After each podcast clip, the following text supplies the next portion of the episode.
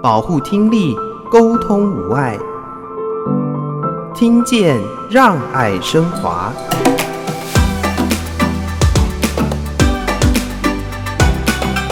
过往都是以一个学生运动员的身份去比赛，那这一届二零二二年的听奥是用一个呃出了社会嘛，然后开始上班，所以我是一个上班族运动员。因为目前的工作也是目的要让更多的人去认识，原来身障者也可以参与运动这件事情。加上我本身对自己的要求也稍微比较高。除了要求高以外啦，然后再就是好胜心也比较强，不喜欢输给别人的感觉，所以我会在功课啊，在球技，我基本上都是会百分百尽全力的去做。以前对于自己的好胜心，对于赢这件事情，我是非常在意的。我是因为我很不喜欢输给别人，所以有时候甚至连比赛都还没打完，我要输了，我就开始在场上开始掉眼泪。那慢慢的比较能够。面对到输的这件事情之后，我觉得越来越大，就会比较能够在每一场比赛结束后，我会给自己比较正面的肯定。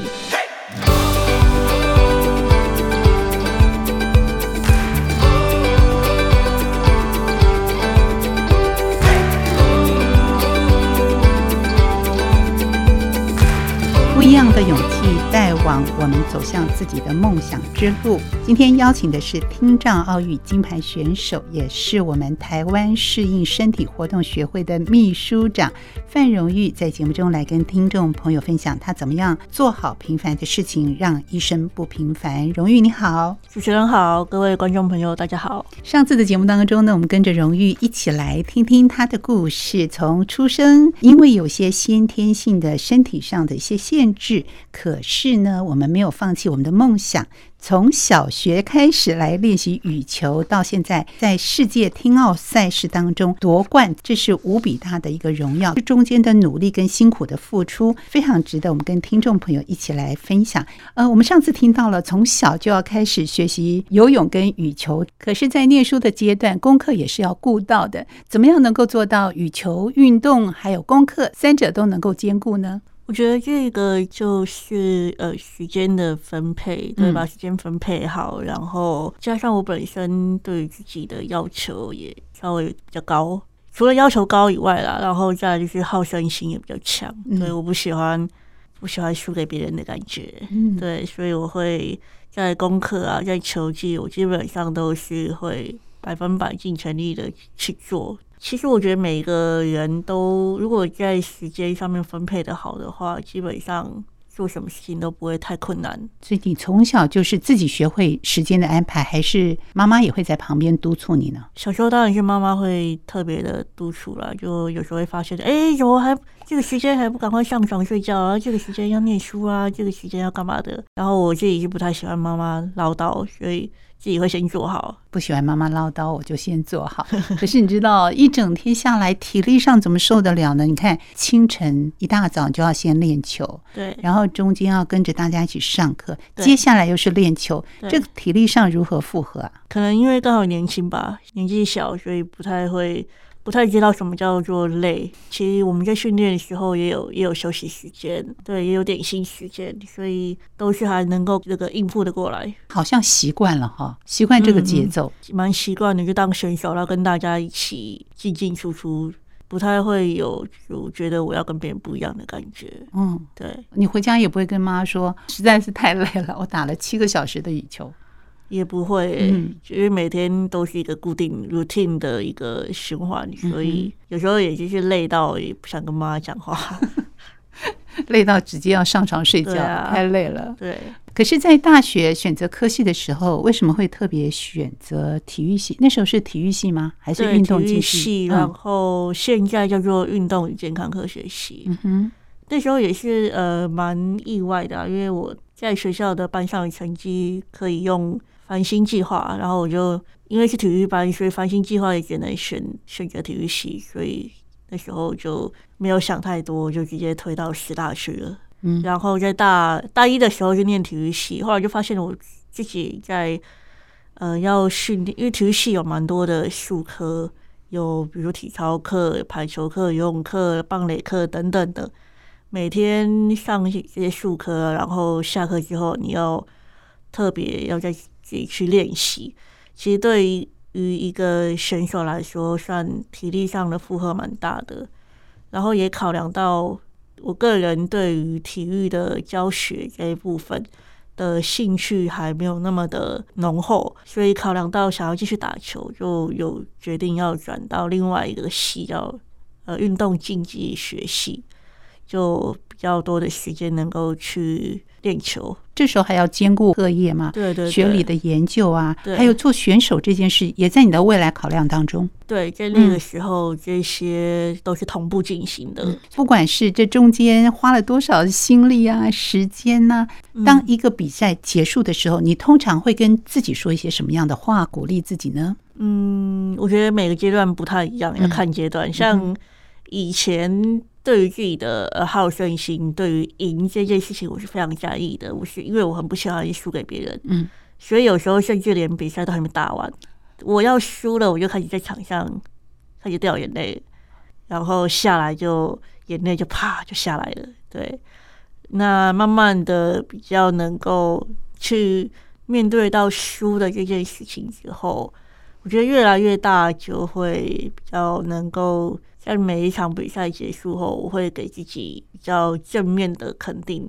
有时候甚至连虽然输了，但是我的对手可能跟我在对战的过程，他其实他自己也很累，对。但是我虽然输了，但是下来我还是会告诉自己说：“哎，好球！就是你有冲击到对方，然后你是一个没有让对方赢得很轻松的。”一个可能战术有达成啊，就是目的有达成等等的。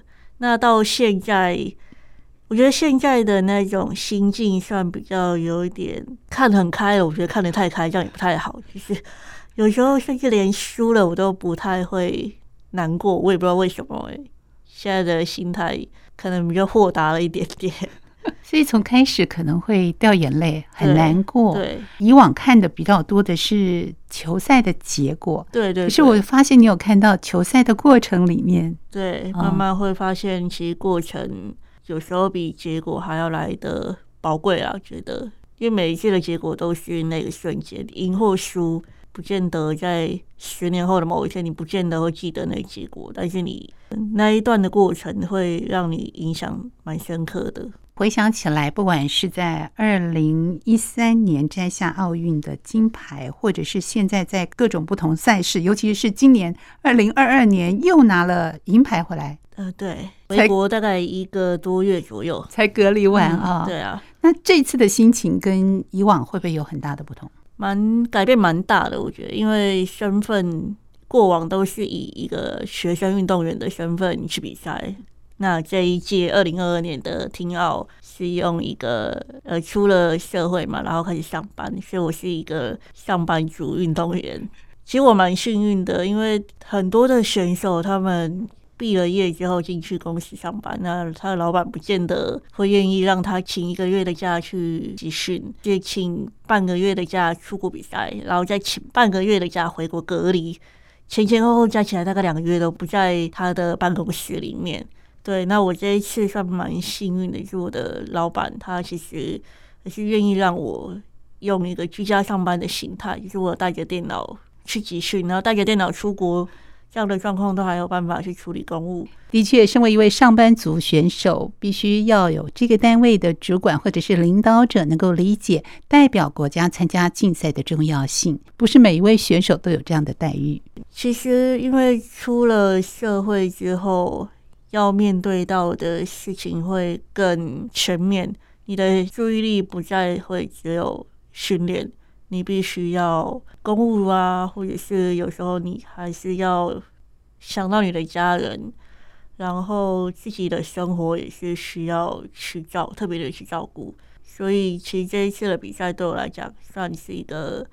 蛮大的转捩点在心境上面，呃，我觉得是心态上面成长了蛮多的。对，不同的改变，因为身份别也不同，体验也不同。对，还有一个部分就是我的参加听奥的次数算三次了，所有的队，嗯，我算是年纪蛮深厚的啦。我参加了世界的体障奥运，对，然后其他的选手有些有好几位都是第一次参赛的，所以我。大概也可以算是一个老鸟，然后去带这些新人的角色，对，然后在比赛的过程中去陪伴他们如何去走过一个国际赛事的场合，嗯哼，然后什么时间该做什么，然后什么什么时候要呃准备啊，或者用什么样的心态去面对等等的，这些都是以前比较少在经历的。好，现在学姐的心情不太一样了，对，可以提供很多的经验协助他们。啊，对，真的耶！你从十四岁参加第一届开始嘛，对，现在第四届了，对啊，也想把这样的经验帮助更多听障奥育的朋友，嗯，所以也是可以借由现在的工作发挥更大的效果吗？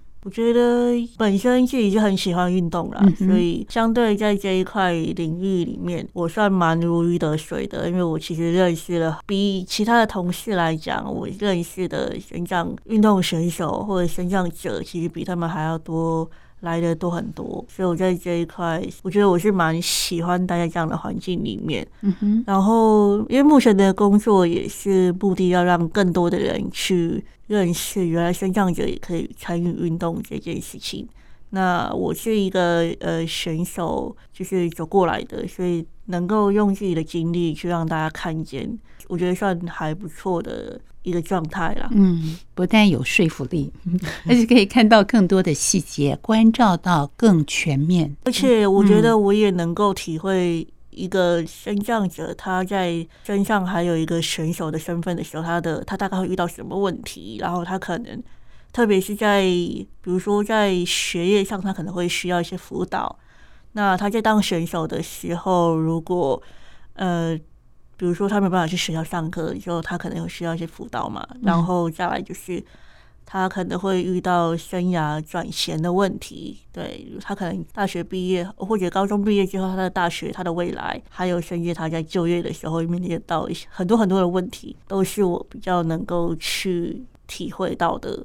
这样的一个生涯的转型，对你来说，在内心上有很多的思考跟挣扎吗？我觉得还蛮多的，就包含打球要打到什么时候，嗯、什么时候要退役，这个就是也让我思考到现在，我都还没有没有答案。然后大家要问我你要打到什么时候，我也很难。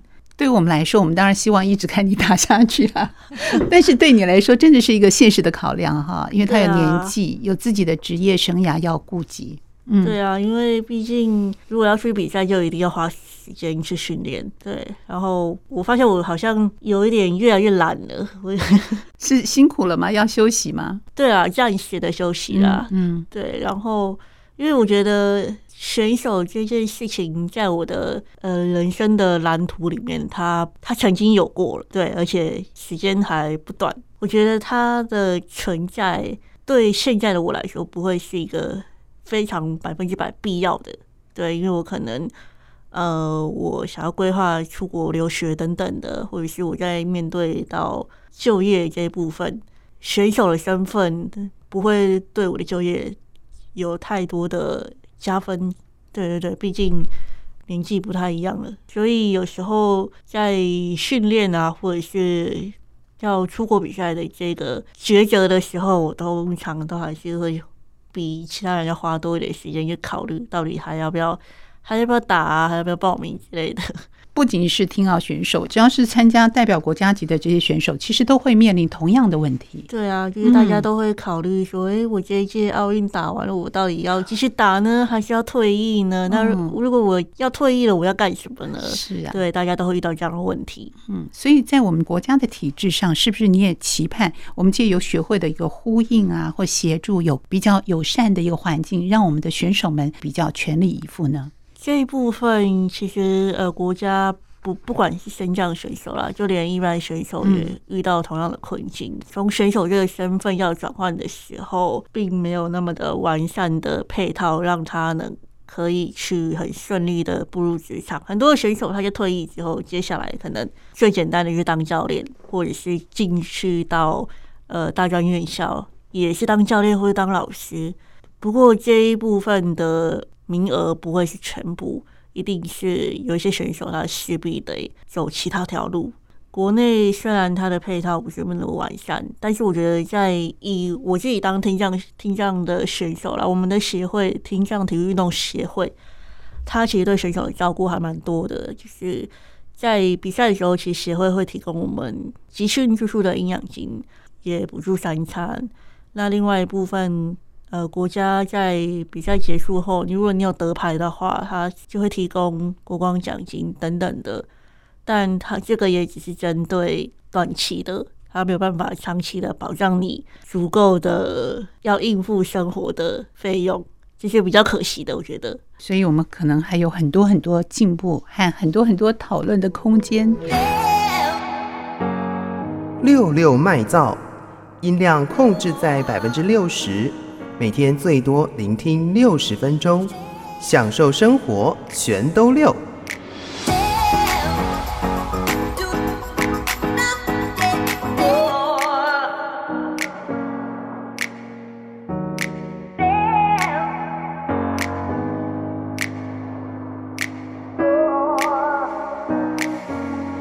见，让爱升华；倾听，让我们彼此更加的靠近。今天邀请的是台湾适应身体活动学会秘书长范荣誉，荣誉也是听障奥运羽球的金牌选手，参加了这么多场国际的赛事，也得到很多的荣耀。现在致力于帮助更多的身障朋友们认识自己，也希望让大家知道，运动也是非常适合我们听障朋友的。目前协会的服务内容包含有哪些呢？协会目前在做的事情算蛮广的，我们主要都还是让社会大众能够越来越看见声音障碍者他也能够运动这件事情，不仅仅是大家的观念上面的改变，其实我们也是蛮期盼说很多的运动比赛啊，像路跑或者像游泳或者像铁人三项的比赛等等的。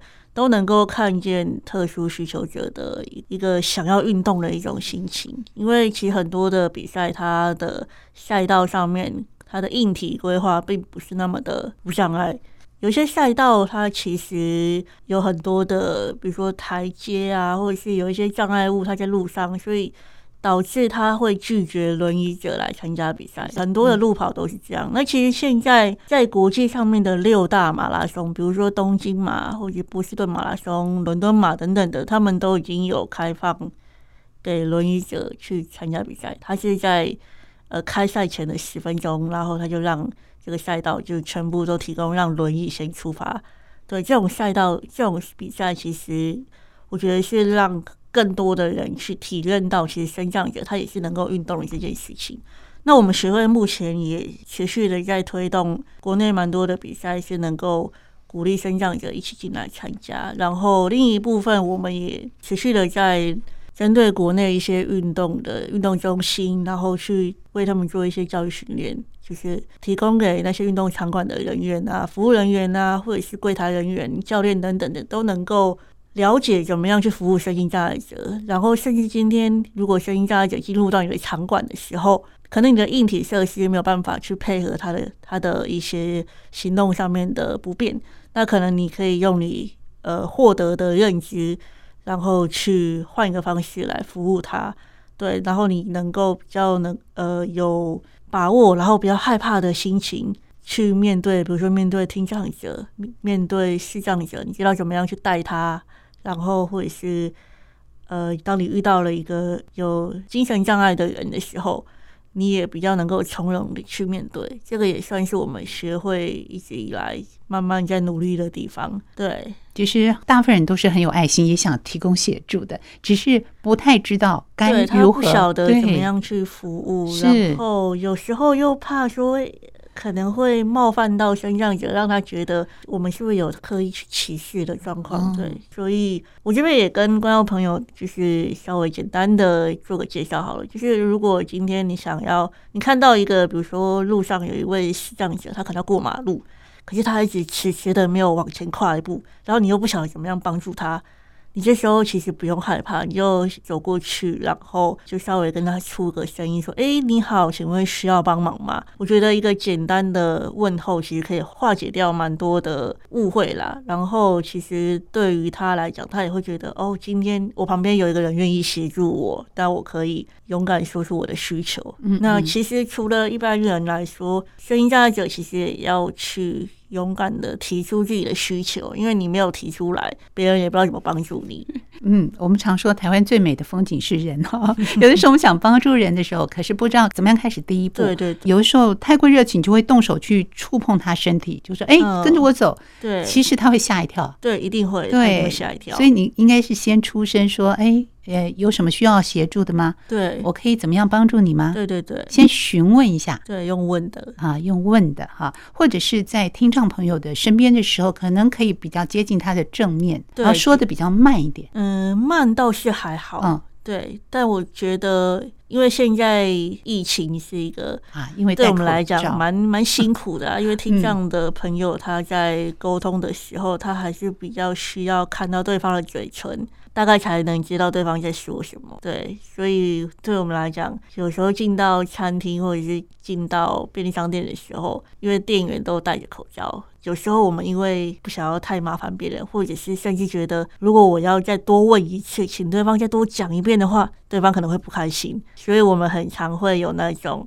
没有听懂，可是我们却装懂，然后点头的的那种情况出现。我也会想不要造成别人的负担，这是我的心情。而且有时候我们那种没有听懂的这种情况，常常会被别人误认为你是不是笨。嗯，对，有时候我们会避免这样，就让人家觉得你是你不是听不见，你是听不懂，然后你这种听不懂是源自于你的。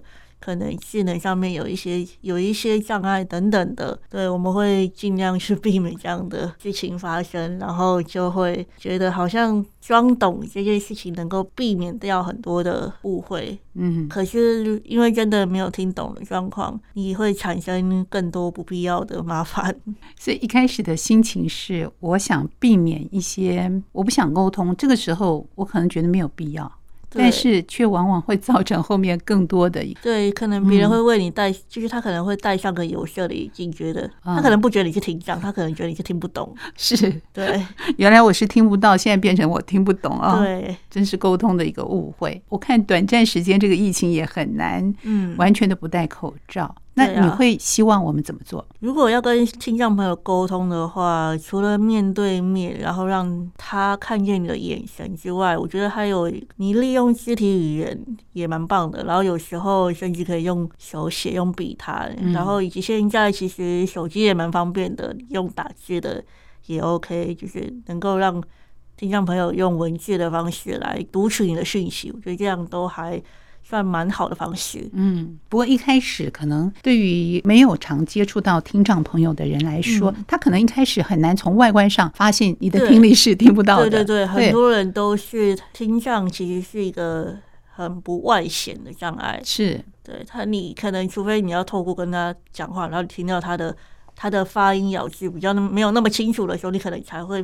意识到，哎、欸，原来你可能是听障，因为现在的那个助听器做的很小巧哦。对啊，对啊，它就像蓝牙蓝牙耳机里面直接塞在那个耳道，然后你也不确定它到底是在听音乐还是在戴助听器，往往很难做分辨。但是我相信，我们更多一点的耐心，更多一点的细心的观察，我们想要协助人的这份心情，或者是我们理解到、观察到别人需要帮助的时候，会更加的友善，让彼此的沟通更加的顺畅。节目最后呢，我们请荣誉来跟大家谈一谈，因为每个人对未来都有一些不同的规划和想象，是不是也跟听众朋友分享一下呢？其实我在去年的时候，应该说今年呢、今年有考上公费留学考，教育部的公费留学考，对，有可能会规划要去日本念书，大概短期的规划会是这样。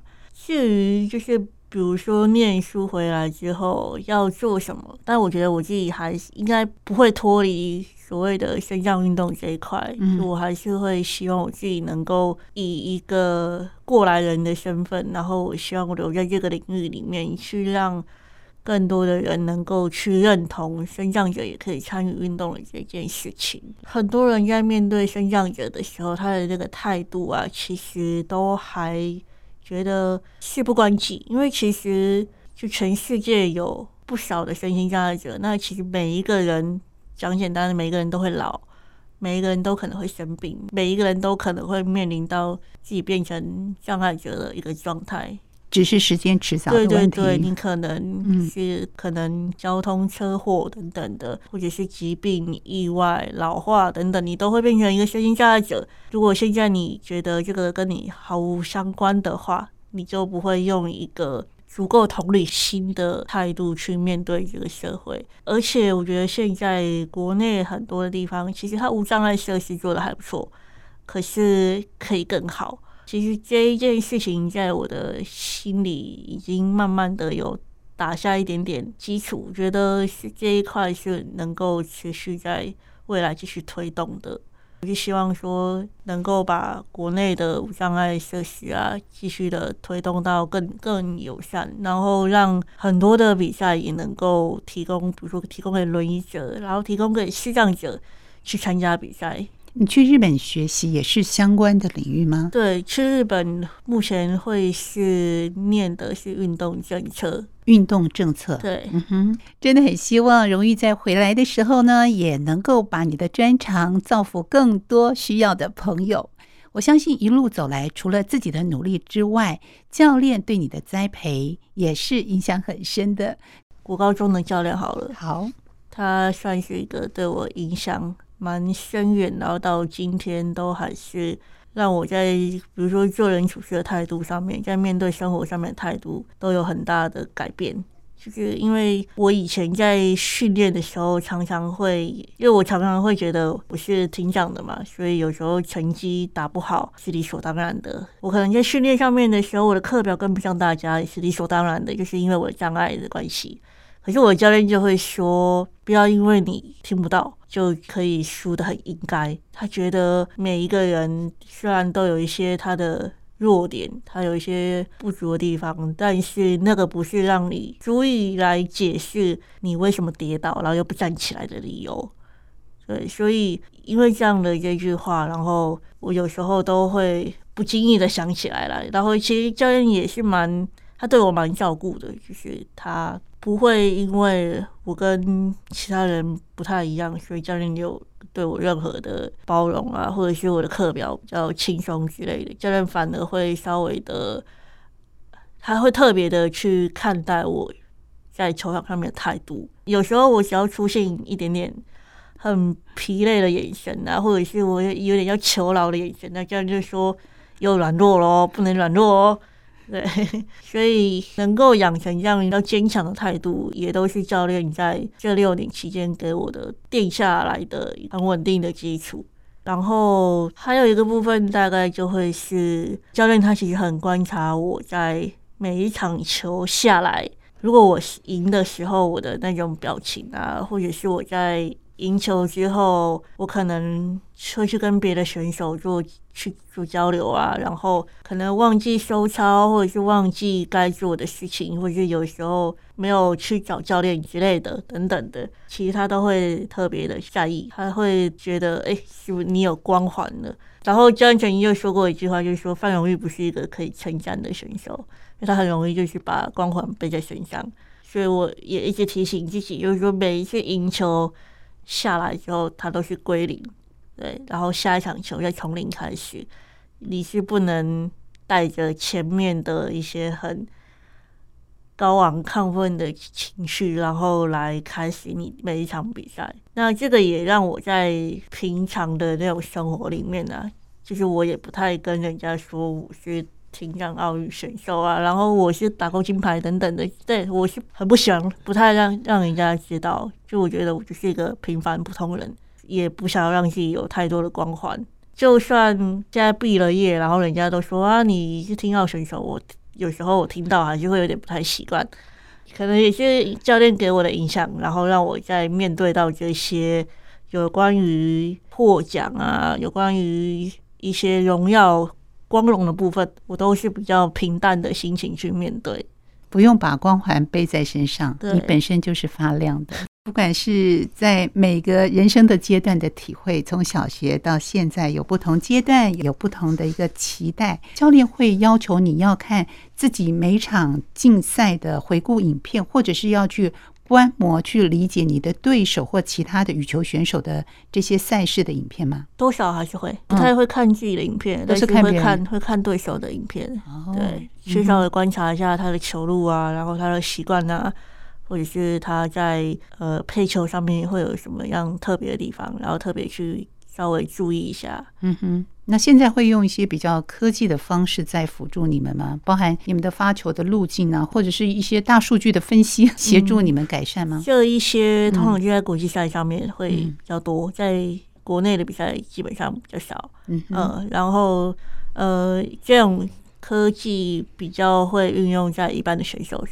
对于听障的国国际赛事，目前还没有到这么的进步，那这也是我们很希望能够改变的地方。好，我们也希望透过这样的改变，能够帮助到更多需要的朋友。连续两周跟听众朋友分享荣誉如何克服身体、心理的种种限制，用不一样的勇气来追求梦想，做好平凡事，成就一生的不平凡。谢谢荣誉的分享，谢谢。朵朵跟你说。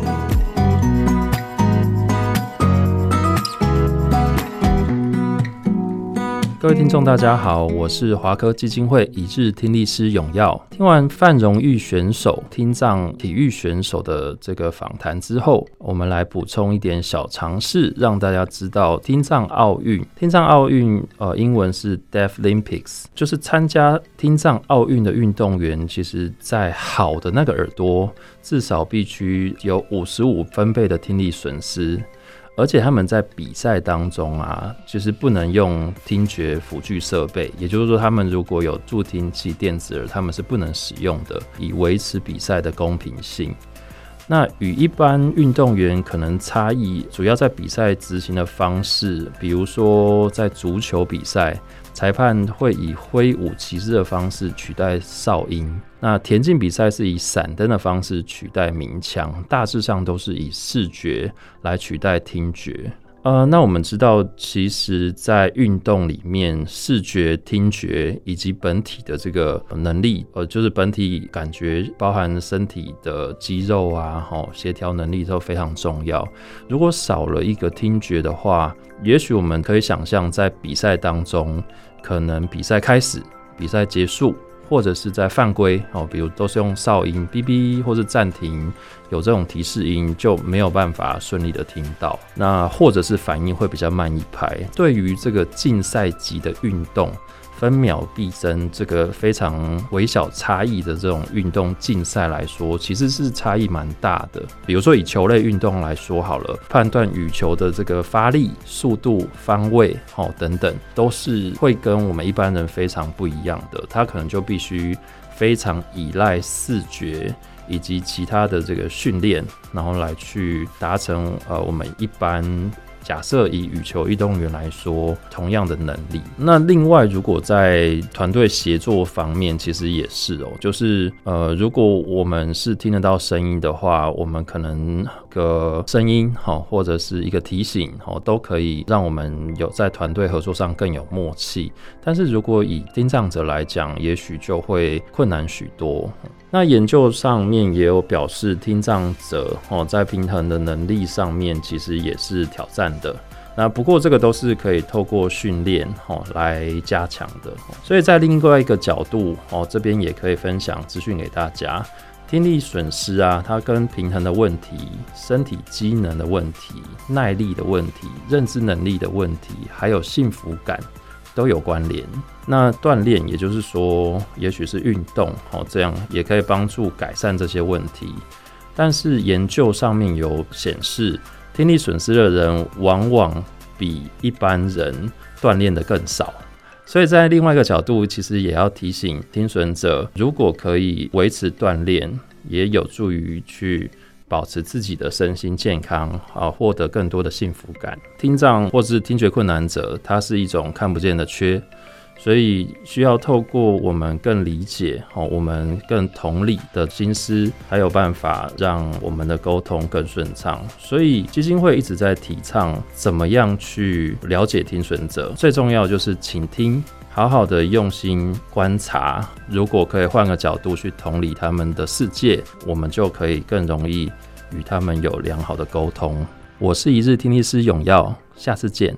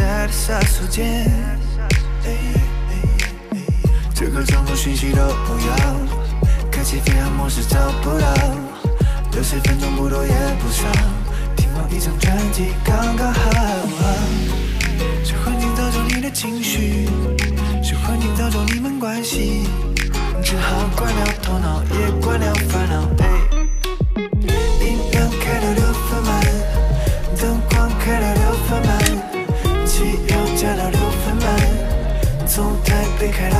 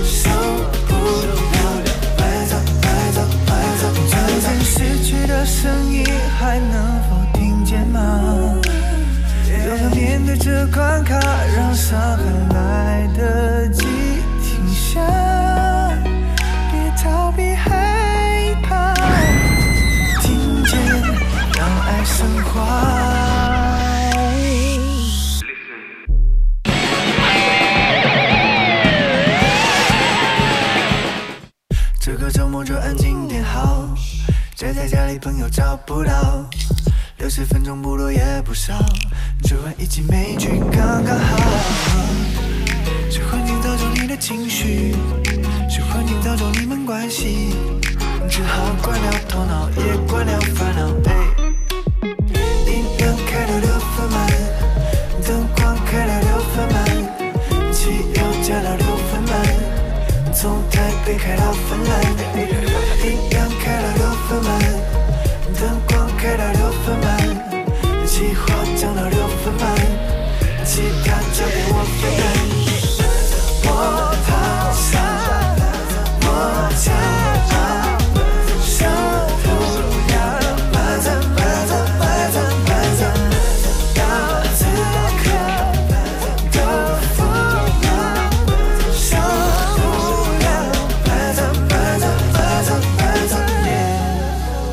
两周制作了听障奥运金牌选手范荣玉的专访，也希望大家一起来鼓励听障朋友参与运动的活动或者是运动的赛事，我们一起为他们加油。非常感谢听众朋友收听，如果没有听到上一集的话呢，可以上我们的 Podcast 听见让爱升华来点选收听。节目就进行到这，我是若楠，下周见，拜拜。